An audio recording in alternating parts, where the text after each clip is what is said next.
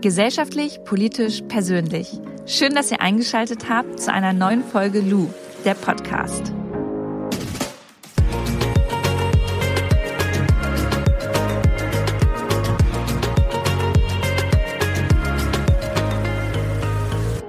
Bin hier gerade aktuell in Portugal, um mich mit dem Thema auseinanderzusetzen, wie eigentlich fair und nachhaltig Mode produziert werden kann. Und das mache ich gemeinsam mit dem Fair Fashion Label Funktionsschnitt. Und ich sitze jetzt hier gerade zusammen mit Simon.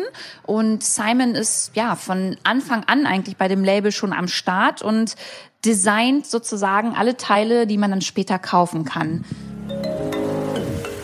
Simon, von dir möchte ich erstmal wissen, warum du dich eigentlich für das Thema ja nachhaltige nachhaltige Mode interessierst. Ähm, es fing eigentlich relativ früh in meiner in meiner Laufbahn halt an. Ich bin ich war ja acht Jahre lang bei einer anderen Firma tätig, habe dann aber auch langsam festgestellt, ähm, dass mich das nicht mehr so gereizt hat, jetzt nur für den für den Konsum zu arbeiten oder zu designen.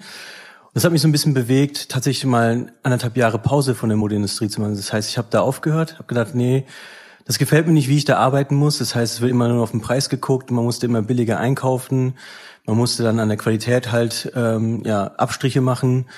Und deswegen habe ich gedacht, ich konzentriere mich auf was anderes, versuche mal meinen anderen Weg zu finden. Und zufälligerweise durch diesen anderen Weg, den ich eingegangen bin, das war im, im Online-Bereich, dann habe ich ähm, ein, ein schönes Interview mit einem der Gründer von Font Off ähm, tätigen können oder machen können. Kannst du uns ganz kurz sagen, äh, was das was das für ein Unternehmen ist? Font Off ist eigentlich, die haben sich vor, ich glaube jetzt, oh, zehn, ist fast das zehnte Jahr jetzt. Ähm, vor zehn Jahren haben die sich gegründet und die ähm, haben angefangen mit Ergobag. Ergobag war die erste Marke. Ähm, das ist eine ja, Rucksackmarke für Kinder, für Schulkinder. Das Neue daran war, also ich kann es nicht so gut erklären wie die Gründer, aber ähm, das Neue äh, zu dem Zeitpunkt war, dass die sehr viel aus dem Outdoor-Bereich hatten. Das heißt, die hatten einen Designer, der ähm, auch für Jack Wolfskin etc. schon gearbeitet hatte. Und der hatte natürlich so diesen, diesen Impact oder diesen, diesen Einfluss von dem Outdoor-Bereich. Und die haben das erste Mal diesen ergonomischen, ähm, diesen, diesen Hüftgurt reingebracht, was man aus dem Outdoor-Bereich kennt. Die haben aber auch die Backpanels, also da, wo man quasi, der, wo der Rucksack wirklich auf dem Rücken liegt, haben die neu, neu definiert und neu für den, für, für das Kind quasi an, so angepasst. Und das kam natürlich bei den Müttern, natürlich kaufen die Kinder das jetzt nicht mit sechs, sondern die Mütter kaufen das. Das kam natürlich bei den Müttern sehr, sehr gut an. Und so sind die halt, also so hat, hat sich ähm, Font Off so ein bisschen daraus kristallisiert. Also zuerst kam Ergobag, dann kam die Marke Satch, meines, meines Wissens. Ähm, das ist eine, eine, also für die, für die äh, weiterführende Schule. Und dann kam Affenzahn und dann kamen auch Lifestyle-Produkte wie äh, Lifestyle-Marken wie Ping Pong, Ever und Salzen für die Professionals. Okay, und mit denen hast du dich dann aber zusammengetan, oder? Nee, also wir haben Ping Pong interviewen wollen, einfach nur weil die aus Köln kamen und wir hatten einen, einen Blog für für Köln und wir wollten behind the scenes Footage einfach wissen, okay, wie arbeiten die dort vor Ort? Was ist überhaupt für eine Firma? Dann kam wir auf Font Off, das wussten wir auch nicht, dass die zu Font Off gehören. Wir waren konzentriert auf Ping Pong.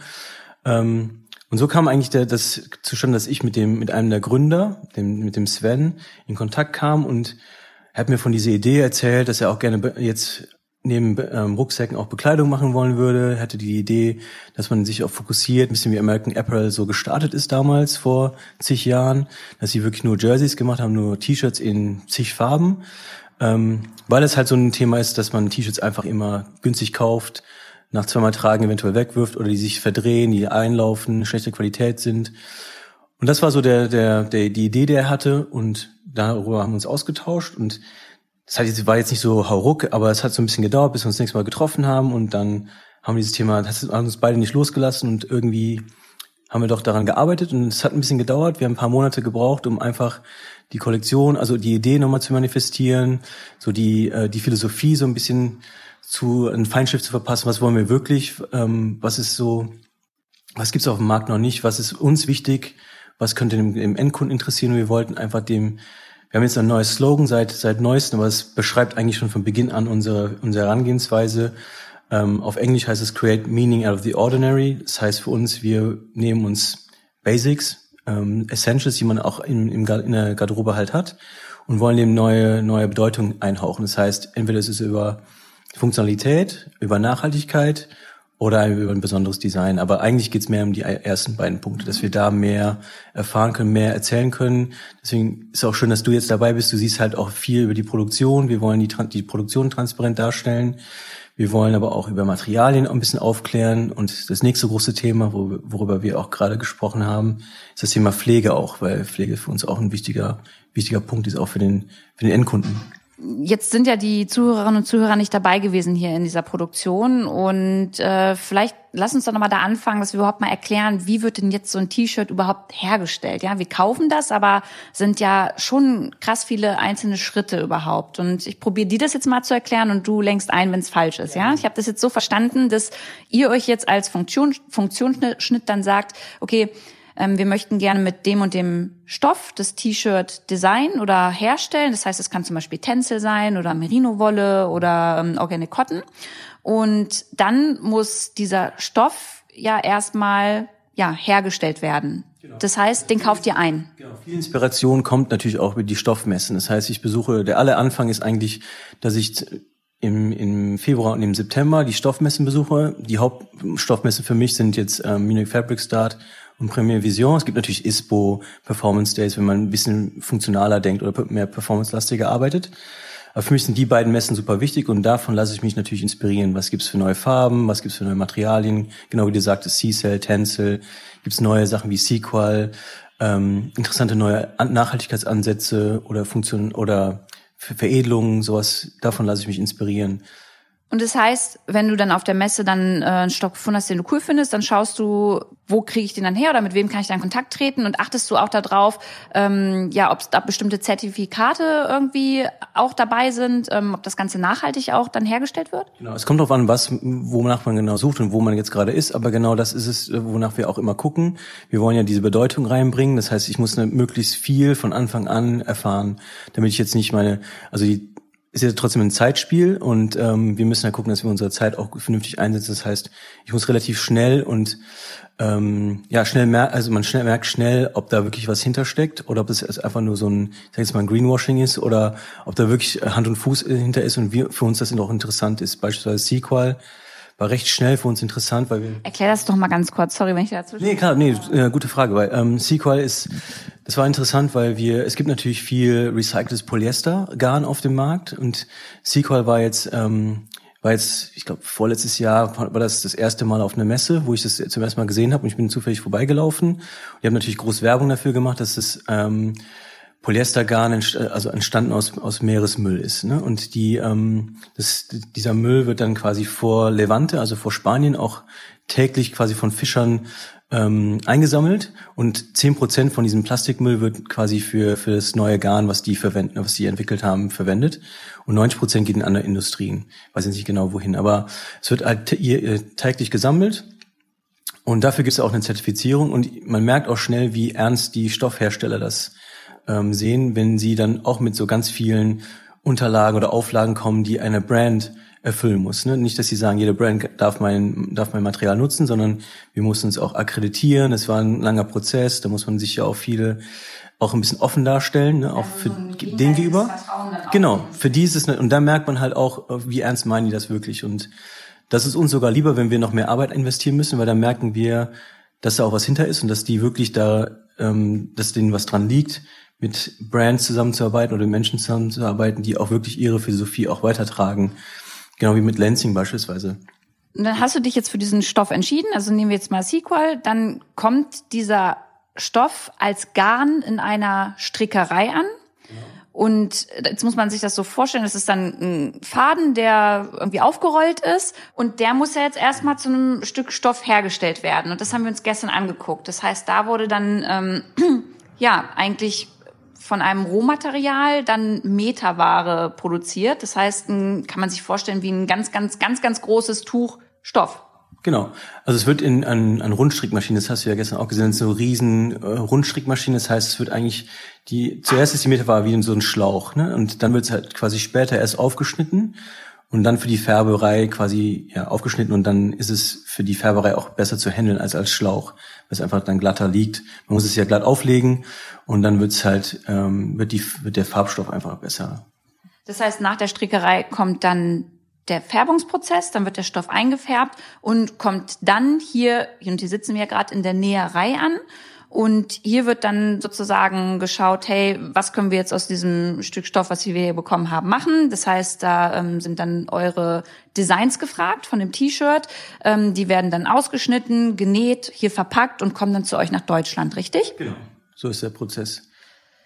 Jetzt haben mich ganz viele gefragt, Lou, warum produziert Funktionsschnitt in Portugal, warum nicht in Deutschland? Und andererseits ist es nicht auch der nicht richtige Weg, jetzt zu sagen, hey, ähm, zum Beispiel Bangladesch kehren wir den Rücken zu, weil dann fallen da ja auch Arbeitsplätze weg, auch wenn die Be Arbeitsbedingungen da sowieso schon kacke sind?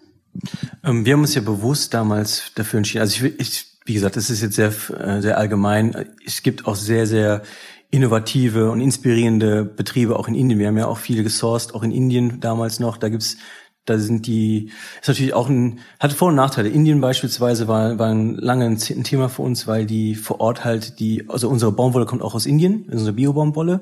Das heißt, dort vor Ort ist natürlich ein riesen Produktionsland für Bio-Baumwolle. Theoretisch wäre es auch schlau gewesen, dort sofort vor Ort auch was zu machen und die sind auch komplett durchzertifiziert. Ähm, da haben wir lange, lange überlegt haben uns aber doch dafür entschieden, dass wir in Europa bleiben, einfach wegen Transport, also wegen Transportwege und ähm, Kommunikation auch. Für mich als Designer, für, für einen Produktentwickler ist natürlich immer einfacher. Klingt zwar banal, aber das sind so Sachen, an die man vielleicht nicht so oft denkt, aber wir durch die Zeitverschiebung hat man natürlich auch äh, wenn man mit, mit, mit Asien arbeitet oder mit äh, Indien, hat man natürlich auch eine, also eine kürzere Zeit, in der man kommunizieren kann. Für uns, für mich ist das super wichtig, ich kann den ganzen Tag mit Portugal kommunizieren. Und ich kannte Portugal natürlich auch vorher schon von, von den Jahren, die ich ähm, vorher gearbeitet habe und kannte auch die Produktionsstätte, wo wir jetzt hier gerade sitzen und weiß, dass die eine sehr, sehr gute, ähm, sehr gute Ware abliefern für uns als äh, von der Qualität, von Qualität her. Und Portugiesen können auch sehr, sehr gut waschen, was uns auch sehr wichtig war. Das heißt, die, das Waschen, das Gefühl, die nach dem Färben, dass die, dass die Farbechtheit auch ähm, ja, dass die Beständigkeit da ist, dass das Gefühl auf der Haut halt gut ist, dass die einfach eine, ein schönes, also ein schönes Material, mit dem schönen Material auch eine gute Veredelung hinbekommen. Und ich denke auch, ähm, was für uns auch wichtig war, ähm, natürlich, dass, dass Portugal ein, eine große Infrastruktur und eine lange Textilhistorie hat, wenn man europäische Länder, in Klammern so ein bisschen die Türkei noch, ähm, dass sie auch, die haben ja auch eine ganz lange Historie, ähm, das heißt, sie haben eine ganz große Infrastruktur. Die haben hier sowohl die Strickereien, die Spinnereien, die Färbereien, all das, was ähm, was es halt in Deutschland oder in Belgien etc. nicht so nicht so nicht so gibt wie hier. Ähm also es gibt hier keine langen Wege. Ne? Also wir sind jetzt auch nicht weit gefahren von äh, Produktionsstätte zu Produktionsstätte. Das bedeutet, es ist hier alles in der Nähe. Bedeutet das jetzt aber auch wieder, also in Deutschland gibt es das so nicht und das ist auch wirklich der Grund, warum viele für Fashion Labels nicht in Deutschland. Also ich kenne ganz, ganz wenig, die sagen, hey, wir produzieren in Deutschland. Hat das jetzt wirklich nur was mit der Infrastruktur zu tun oder aber auch zum Teil mit den Kosten? Definitiv mit den Kosten, muss man ganz ehrlich sagen. Viele sind ja pleite gegangen dadurch. Ne? Wir hatten in Gummersbach auch in der Nähe von Köln gab es ja auch eine ganz, äh, eine ganz lange Historie. Die sind aber fast alle, haben die ja geschlossen. Ich glaube, in Deutschland ist aktuell Berufsbekleidung noch ein großes Thema, was man da in Deutschland noch nähen kann oder fertigen kann. Es gibt jetzt aber immer wieder neue, ähm, also jetzt wo der, wo der Sohn übernommen hat und dann auch innovative neue Produktionsstätten ähm, jetzt quasi gründet. Ähm, da müsste man theoretisch nochmal noch mal hinterher sein und mal gucken, okay, was gibt's heutzutage jetzt Neues, weil da, da sprießen ja auch immer wieder neue Produktionsstätten. Ähm, Gerade weil jetzt ganz viele neue Modelabels entstehen. Es gibt ja ganz viele neue Startups, die, die jetzt gerade auf die äh, auf Nachhaltigkeit setzen. Und da ist natürlich euer Made in Germany auch so ein Thema. Und ich glaube mittlerweile, es gibt bestimmt ein paar neue Produktionsstätten, die es vor ein paar Jahren noch nicht gab. Oder wieder den Betrieb aufgenommen haben oder wieder aufgekauft worden sind. Also könnte auf jeden Fall irgendwann in ein interessantes Thema sein. Wir hatten tatsächlich auch für, jetzt äh, lehne ich mich ein bisschen weit aus dem Fenster, als wir drüber nachgedacht haben, tatsächlich auch Hosen jetzt anzubieten. Da haben wir auch in Deutschland geguckt. Und das könnte, wie gesagt, noch ein Thema sein, wenn wir über gewebte Waren reden. Jerseys natürlich, für Jersey oder für Strick gibt's Produktionsländer, die einfach dafür bekannt sind, dass sie eine gute Qualität liefern und einfach die Infrastruktur halt haben, wie ähm, Portugal, Italien für Strick oder Türkei für, für Jersey auch. Ähm, ja, müssen wir einfach, wir bleiben dran auf jeden Fall, weil das Thema ähm, kürzere Wege, kürzere Liefer Lieferwege ist natürlich auch immer ein Thema. CO2. CO2, genau, großes Thema. Ähm, und unser Corporate Responsibility Team aus äh, von Front Off auch, die auch für die Rucksackmarken zuständig sind, die sind auch immer immer dran, dass wir auch für, weil die Bekleidung wird ein größeres Thema einnehmen bei Front Off. Das kann ich auch noch mal kurz sagen, dass die anderen Marken wie Ping Pong Ever, die Lifestyle Marken, die werden auch alle jetzt Bekleidung anbieten. Das heißt, es wird immer wichtiger bei Front Off, sich da über Produktionsländer etc. mal Gedanken zu machen. Eine Frage trotzdem noch mal zu Portugal und den ähm, Arbeitern hier und Arbeiterinnen. Werden die denn hier fair bezahlt? Die werden zumindest, also was wir wissen, zumindest ist es auf jeden Fall, dass der Mindestlohn immer bezahlt wird. Der Mindestlohn beträgt meines, meines Wissens 875 Euro, glaube ich. Ähm, und wir liegen jetzt hier bei, bei 10 bis 15 Prozent drüber. Ähm, da gibt's auch einen Begriff für, den, den ich leider jetzt gerade nicht im Kopf habe. Ähm, aber auf jeden Fall ist es dann, es gibt Mindestlöhne und es gibt wirklich faire Mindestlöhne, so würde ich es einfach mal bezeichnen, wo, wo es gibt dann Studien, die dann belegen, okay, wie viel braucht wirklich der Mensch der Mindestlohn ist meistens ein bisschen drunter und eine faire Mindestlohn wäre dann ist meistens so 20 Prozent drüber. wenn du jetzt sagst, auch die anderen ähm, die anderen Brands bei euch unter dem Dach möchten jetzt auch mehr verstärkt in Kleidung reingehen. Ich kann das einerseits verstehen. Sagst du andererseits selbst so für dich auch, hey, irgendwo ist es auch alles ein Widerspruch, weil letztendlich das Nachhaltigste ist, wenn wir ja unsere Kleidungsstücke jahrelang tragen und nicht jedes Mal neu kaufen. Dann wird uns aber immer wieder auf dem Markt etwas Neues rausgegeben. Also wie, was, wie siehst du das als Herausforderung für ein ähm, nachhaltiges Label, dem auch irgendwie so gerecht zu werden? Ich, hab, ich muss auch ehrlich sagen, ich habe ja teilweise bei der Bread and Butter, wo die noch damals im Tempelhof war, war ich ja jedes Jahr ich habe so ein bisschen gekotzt, weil es einfach immer größer wurde und ich dachte so, okay, so viel, so viel Kleidung braucht der Mensch ja halt gar nicht. Ne? Das war auch so, ein, das waren so viele Momente, wo ich von der Modeindustrie einfach Abstand gewinnen wollte. Das hat alles drauf eingezahlt auf meine, auf meine Haltung, dass ich dann auch gesagt habe, ich will jetzt anderthalb Jahre mal aufhören. Und ich glaube, ähm, durch Font Off oder durch Funktion Schnitt jetzt habe ich natürlich ein anderes, ähm, anderes Wertebild mitge also mitgebracht. Und ich glaube, wenn wir mehr Marken, wenn es mehr Marken gibt, die dieses Wertebild verfolgen, dann ist mir das lieber, es sprießen noch ein paar raus und wir verdrängen ein paar andere, die das nicht verfolgen, als dass es sowas nicht gibt. Ähm, natürlich hast du vollkommen recht. Ich bin auch eher dafür, ähm, das wollen wir mit Funktionsschnitt natürlich erreichen, dass wir unsere, dass unsere Produkte recht klassisch sind. Deswegen jetzt kein fancy Design, nicht, nicht einen Trend verfolgen, dass sie möglichst lang halten, möglichst lang tragbar sind.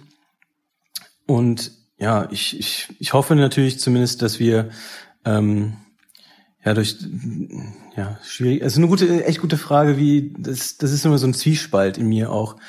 Wie wie viel Brands muss es geben? Man muss irgendwie ein ein ein USP, also ein Value, irgendwie einen Mehrwert mitbringen, als wenn man etwas Neues gründet, meiner Meinung nach. Also es gibt jetzt nicht einfach, wir machen jetzt das x-te Modelabel, wir bieten geprintete T-Shirts an mit irgendwelchen Statements drauf, das ist mir zu wenig, also mir persönlich jetzt. Also ich glaube, man muss zumindest jetzt, wenn man eine neue Marke auf dem, auf dem, auf dem Fashion-Markt bringt, was wirklich überfüllt ist, muss es irgendwas Spannendes sein. Zum Beispiel, du hast ja auch jetzt Veja-Schuhe ja an, ne? Ähm, die gibt's ja auch schon ewig. Durch den neuen Ansatz mit der Nachhaltigkeit haben die natürlich auch eine Bedeutung gewonnen. Ne? Also man kann auch als Marke, die schon länger auf dem Markt ist, durch ein paar Justierungen auch mal, ähm, also jetzt mal für sich jetzt gewinnen, ne? auch für die, für die Umwelt, auch für sich gewinnen.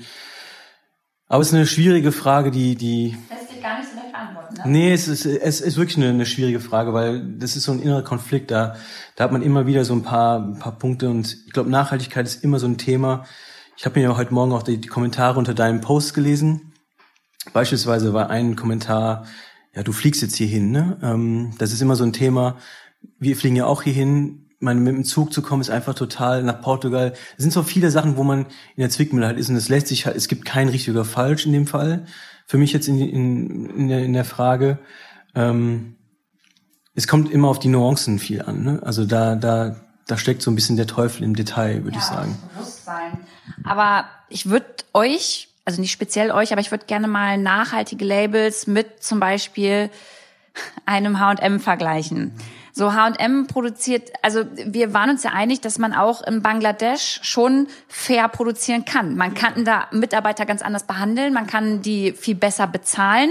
Ähm, natürlich sind die Transportwege und der CO2-Ausstoß ne, sind dann dementsprechend nicht so gut und ähm, umweltfreundlich, wie als wenn du hier jetzt in Portugal produzierst. Aber ähm, was fehlt dir an einem H&M? Ich meine, die haben jetzt auch Nachhaltigkeitskampagnen daraus geschossen und ähm, ich meine, die könnten doch locker sagen, hey, pass auf, Leute, wir produzieren in Bangladesch, aber wir haben einfach so viel Kohle, wir geben jetzt auch diesen Mitarbeiterinnen und Mitarbeitern, ähm, wir wollen andere Standards. Wir setzen einfach ein Zeichen, wir wollen die Standards da höher setzen und ansonsten arbeiten wir mit dieser Produktionsstätte nicht mehr zusammen, wenn die ihre Mitarbeiterinnen und Mitarbeiter da ausbeuten. Also äh, warum machen die das nicht?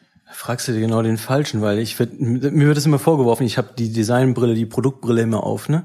Ähm, ich glaube, das ist genau, du kannst es vergleichen mit der mit der Industrie, äh, mit der Essensindustrie. Ne? Warum warum beuten wir jetzt, warum wird Spanien so extrem ausgebeutet? Warum sind da nur Flüchtlinge in den, in den Gemüseplantagen, Obstplantagen? Ne? Äh, weil natürlich der Endkonsument nicht bereit ist, so und so viel Geld zu bezahlen, sagen die, die großen Firmen wie Rewe, Aldi oder wie H&M, Zara, der Kunde. Wir haben damals, als wir Funktionsschnitt gegründet haben, natürlich auch geguckt, was, wo, wo, wie, wo und wie positionieren wir uns als Marke.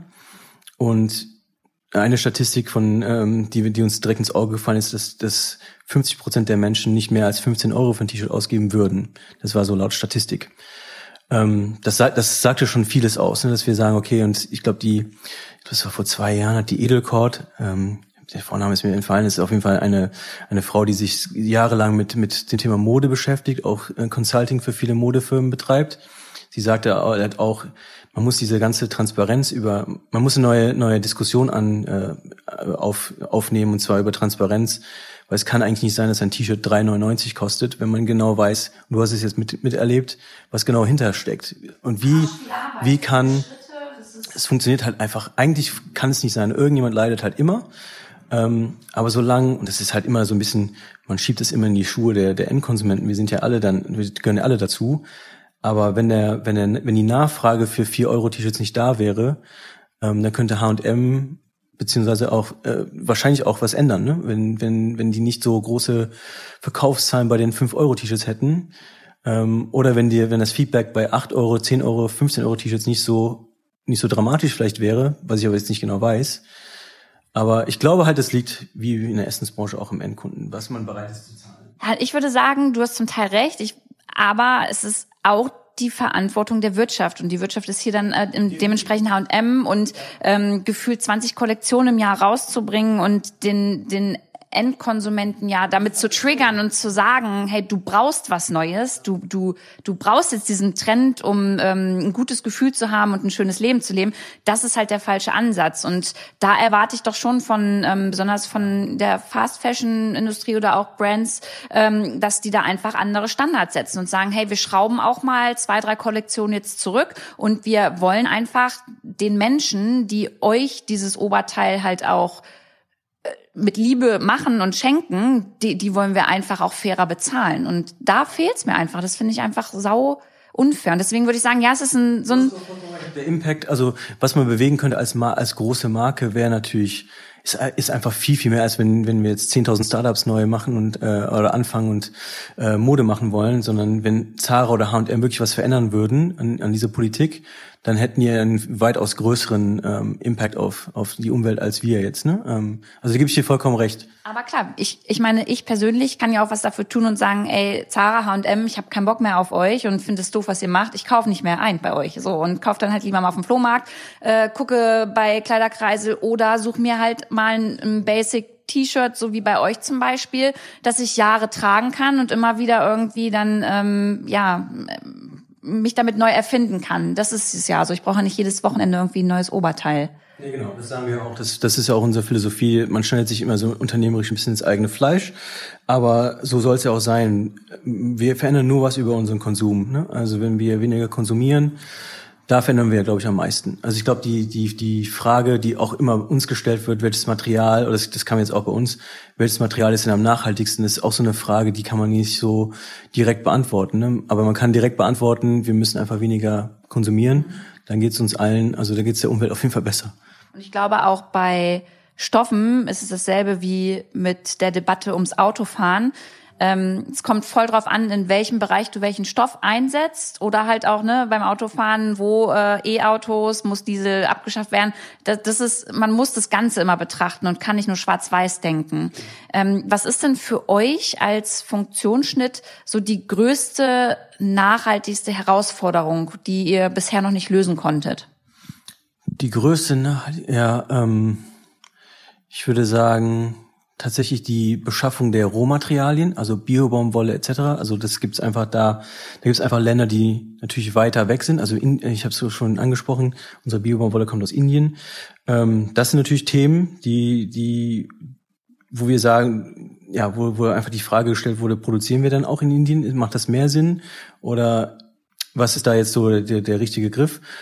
Aber aktuell ist, glaube ich, das Thema mh, auf die Pflege auch ein, ein sehr großes Thema, auch bezüglich Nachhaltigkeit, wenn man auch einfach überlegt, also wir verzichten ja zu, zu 99 Prozent auf ähm, Polyester, Polyamide etc., die Mikroplastik verursachen. Wir haben jetzt das erste Mal das Thema Sequel hatten wir, das ist ja dieses recycelte Polyester. Da nochmal eine Frage dazu, wenn das recycelte Polyester dann ähm, gewaschen wird, dann kommt doch aber wieder Mikroplastik eigentlich äh, äh, dann im Abfluss dann an, oder? Deswegen taten wir uns sehr schwer mit der, mit der Entscheidung, Sequel aufzunehmen, haben aber parallel dazu gesagt, okay, wir finden der, das Konzept dahinter. Deswegen meine ich, es ist es ist nicht nur schwarz-weiß, man muss auch gucken, okay, wir, wir entsorgen quasi Meeresmüll, geben es ein hauches neues Leben ein, haben dann im, Angeboten, äh, im Angebot zu dem äh, Sequel-T-Shirts auch ein, ein Guppy Friend, Guppy Friend Waschbeutel mit, mhm. mit verkauft quasi, zum günstigen Konditionen, wenn man es ist, als Tag-Team gekauft hat. Kurz für die, die nicht wissen, was das ist, das ist ein, ach so, ach so, Nee, es ist so ein, so ein großer Waschbeutel, ähm, eigentlich eigentlich gemacht für die für die Funktionsbekleidung. Das heißt, alles, was Polyester, Polyamide, Nylon in sich trägt, besonders halt diese Outdoor-Fließjacken. Ähm, dafür gibt's diesen speziellen Waschbeutel von Guppy Friend. Das ist, äh, das, das hatten, ein, ähm, ich glaube, die hatten auch eine Förderung von der EU bekommen für die Entwicklung, weil es hat Millionen verschluckt. Es ist so, dass das ist ein ganz feine Filamente und ähm, Waschmittel, Wasser dringt natürlich ein, aber Mikroplastik dringt halt nicht raus. Und Mikroplastik kann ja enorm klein werden. Das sind so mikroskopische Teilchen. Ähm, also war die Herstellung dieses, dieses, dieses Waschbeutels auch schwierig. Ähm, genau, und das soll, wenn man, wenn man ähm, Sachen dann quasi, also äh, Funktionskleidung da reinwirft in den Waschbeutel, verschließt und dann mitwäscht, dann soll, ähm, beziehungsweise ist auch erwiesen, dass da Mikroplastik drin bleibt. Man kann später mit der Hand quasi rauskratzen und den Restmüll genau in, den, in die gelbe Tonne werfen. Und das haben wir dazu angeboten, weil wir wussten, das Thema Mikroplastik liegt uns auch am Herzen. Wir haben auch natürlich auch schockierende Statistiken darüber gelesen, wie das unsere Haushaltswäsche, ähm, ich meine, 34 Prozent des, des äh, Mikroplastiks in den Meeren liegt an unserer Haushaltswäsche. Und deswegen meinte ich, das Thema Pflege oder ja häusliche Pflege ist halt auch super wichtig für uns. Das heißt, was würdest du denn jetzt den Zuhörerinnen und Zuhörern Gib, gib mal drei Tipps, wie man seine Kleidung richtig pflegt oder benutzt. Für uns ist natürlich Merino, ähm, das kennt man ja aus dem Autobereich, Merino ist natürlich ein Funktionsfaser, ähm, die, die für uns auch einen sehr, sehr großen Nachhaltigkeitseffekt hat, weil man Merino einfach nicht so, lang, so oft waschen muss. Das heißt, man hängt es einfach raus. Am besten ist, man trägt es einen Tag, hängt es 24 Stunden wieder irgendwo hin oder legt es irgendwo hin und kann es am übernächsten Tag wieder anziehen. Das kann man aber nicht nur mit Merino-Wolle machen, sondern generell ja mit seiner Kleidung, wenn die nicht stinkt, oder? Genau, wenn man, wenn, wenn man nicht so stark transpiriert, dann geht das, äh, geht das ohne weiteres. Aber Merino hat noch so eine antibakterielle Wirkung. Das heißt, auch wenn es leicht riecht, dann hört es auf zu riechen nach einem Tag. Also dann lüftet sich von, von alleine quasi. Also das wäre so ein Punkt, wo ich von der Merino-Faser einfach als natürliche Funktionsfaser begeistert bin. Ansonsten, ähm, ja, je je kälter man wäscht, also wenn man wirklich, in, ich sage jetzt mal, in 20 Grad Wollwaschgang oder fein oder 30 Grad, ist natürlich auch schon hilfreich. Je heißer, desto schwieriger, also mehr ist die, wird die Faser auch verletzt, also angegriffen. Das heißt, die es wird auch nicht so langlebig sein, wenn man bei 60 Grad wäscht. Ähm, und man ist natürlich, äh, ist natürlich ein höherer Stromverbrauch. Und das letzte, das hatte ich gerade im Kopf, das habe ich. Ach so, und natürlich ähm, Trockner ist natürlich auch ein Thema. Ne? Also Trockner schluckt enorm viel Strom. Unsere Kleidung, also keinen von den T-Shirts sollte man in den Trockner werfen. Das heißt, wir haben keine trockner geeigneten Waren. Ähm, ist auch fast nicht möglich bei Naturfasern, außer man legt da so eine Chemiekeule drauf, also eine Veredelung oder ein Easy Care Treatment oder was auch immer. Ist es eigentlich nicht machbar, dass man bei ähm, also Naturfasern in den Trockner wirft, ohne dass die äh, irgendwie davon äh, entweder einlaufen oder kaputt gehen. Das sind so meine drei schnellen Tipps.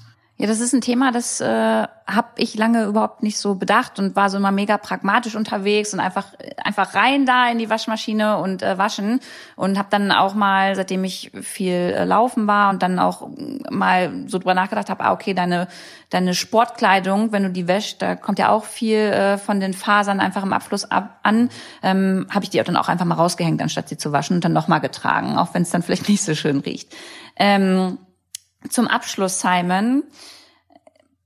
Ich meine, die Leute hören jetzt immer das Thema Fair Fashion und viele schreiben mir dann aber und sagen, ey Lu, ja, würde ich gerne, aber es ist halt auch schon teuer und ich kann mir nicht da alles leisten. So, was würdest, was rätst du den Leuten? Wie sollen sie sich denn jetzt nachhaltig in Bezug auf Mode verhalten? Ist es jetzt ab heute No-Go, ähm, sich bei einem H&M oder Zara einen Blazer zu holen, den man dann Jahre trägt? Oder also wie, wie, wie macht man es richtig?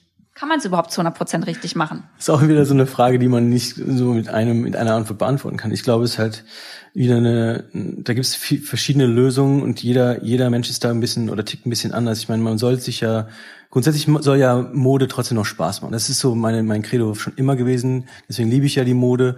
Es soll natürlich auch Spaß machen. Man muss natürlich auch einen Weg finden für sich, okay, was bedeutet für mich jetzt auch Spaß? Ne? Bedeutet es, dass ich jeden Tag irgendwie was Neues kaufe? Völlig irrsinnig. Ähm, oder bedeutet es einfach, dass ich mehr weiß über meine Klamotte? Oder bedeutet es, dass ich ein bisschen mehr Bewusstsein habe für das, was ich eigentlich auch trage? Ähm, weiß ich zum Beispiel mehr über die, Her über die Herkunft und so weiter. Das macht mir, bereitet mir jetzt persönlich auch mehr Spaß, als das zu designen. Mir, ich bin ein bisschen geswitcht vom Design zu hin zum Technischen, dass ich jetzt weiß, okay, ich interessiere mich mehr an, an Herkunft, an, an, an die transparente Lieferkette und natürlich an schönen Stoffen. Das macht mir jetzt aktuell mehr Freude. Aber jeder muss für sich so ein bisschen was finden. Und ich glaube, da gibt's halt sehr, sehr viele gute, gute Möglichkeiten. Du hast ja schon viele angesprochen. Kleiderkreisel beispielsweise, Secondhand anziehen, ähm, ich finde, bei, bei Secondhand gibt es ja auch ganz viele Zara, ganz viel H&M, da kann man nicht, äh, da kann man auch getrost auch zugreifen. Ähm, wenn man das irgendwie in Balance halten kann, dass Mode nach wie vor Spaß macht und ähm, sich, äh, ja, man sich wohlfühlt in der, in der, in der Kleidung, plus man tut was Gutes in irgendeiner Form, ob es jetzt Secondhand ist, ob es eine, ein Kleidungsstück ist, was man über Jahre tragen kann. Das ist, das ist natürlich eine Verantwortung von den Brands, dass wir versuchen, miss, möglichst versuchen müssen, dass unsere Produkte, man kennt es ein bisschen aus der Elektronikindustrie, dass man da so ein bisschen ähm, ein neues Telefon kauft und man, man weiß aber auch irgendwie, dass die, dass die da schon was eingebaut haben, dass es nach zwei Jahren kaputt geht, man kauft das neue, das, das nächste und so weiter. Also da muss man wieder so ein bisschen Vertrauen aufbauen und wir haben die Aufgabe, dass wir da möglichst ähm, penibel und genau und akkurat halt arbeiten, dass wir das Beste aus unseren Materialien und aus unseren äh, Stoffen oder Produkten, die wir anbieten, das Beste rausholen, dass, es, dass die möglichst lange halten und über verschiedene Wäschen, das Thema Pfleger wieder. Das ist das, ähm, dass wir da, dass, dass die Kunden halt einfach ja lange Freude dran haben. Ich glaube, das ist wieder so eine Kombi, ist schwer zu sagen. Ja, vielen Dank, Simon. Also ich habe hier aus Portugal auf jeden Fall mitnehmen können, dass ich in Zukunft einfach noch mal viel mehr, viel achtsamer mit meinen Oberteilen umgehe oder überhaupt mit meiner Kleidung, weil ich gesehen habe, wie viel Herz und Liebe dahinter steckt. Ja. ja, jeder Knopf, jedes Etikett, das wird wirklich noch äh, mit Hand einfach angebracht. Ich dachte einfach auch, dass ähm, die Kleidung, die dann letztendlich in der Tüte landet, zum Schluss, um die dann zu verschicken, dass das per Maschinen gemacht wird und nicht per Hand. Und das, äh, da wurde ich hier einfach eines Besseren belehrt. Und deswegen gehe ich da, glaube ich, einfach nochmal achtsamer mit nach Hause und weiß, dass es wichtig ist, auch seine Kleidung irgendwie zu wertschätzen und nicht nach einer Woche gefühlt wegzuschmeißen, was ich sowieso schon ganz, ganz lange nicht mehr mache, seitdem ich mich mit dem Thema beschäftige. Ähm, bei mir ist einfach noch so der letzte Struggle, dass ich einfach nicht in jeder Stadt, in der ich dann bin, die Möglichkeit habe, auf Fair Fashion zurückzugreifen, ähm, dann auch vielleicht nicht im Online-Shop bestellen kann, zeitlich, weil es zeitlich nicht mehr passt oder halt auch gar nicht möchte. Und ja, hatte einfach einmal so auch diesen, diesen Case, dass ich gesagt habe, okay, ich muss im Bundestag und ich hatte für den Bundestag einfach keinen Blazer, hatte ich nicht. Mhm. Und ich brauchte den aber und ähm, musste dann tatsächlich da dann auf Zara zurückgreifen, weil ich da einfach nicht so schnell gefunden habe, wo ich dann ähm, Fair Fashion mäßig, den habe ich immer noch, ja, den ziehe ich auch regelmäßig an. Also das, das meine ich damit, den habe ich mir da geholt. Ich weiß aber, dass ich den auf, den habe ich so geholt, dass ich weiß, den kann ich immer kombinieren, den kann ich immer noch mal anziehen. Nein, nee, das auf gar keinen Fall. Das würde ich jetzt auch nicht mehr machen. Aber das ist, glaube ich, manchmal noch dieser Struggle, der da halt herrscht, dass man einfach nicht immer auf Fair Fashion auch zurückgreifen kann. Und dann setzt das ein, dass man auch überlegen muss, okay, wenn jetzt nicht Fair Fashion, brauche ich das Teil wirklich? Kann ich es dann auf Jahre nochmal anziehen? Ne? Ich glaube, das ist so das, was man den Leuten vielleicht nochmal mitgeben kann.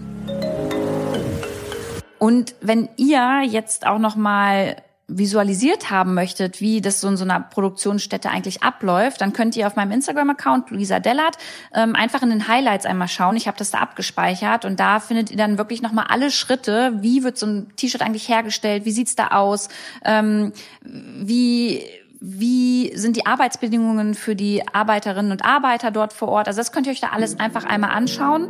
Und wenn ihr noch Fragen habt, dann schreibt mir bei Instagram, schreibt Funktionsschnitt bei Instagram.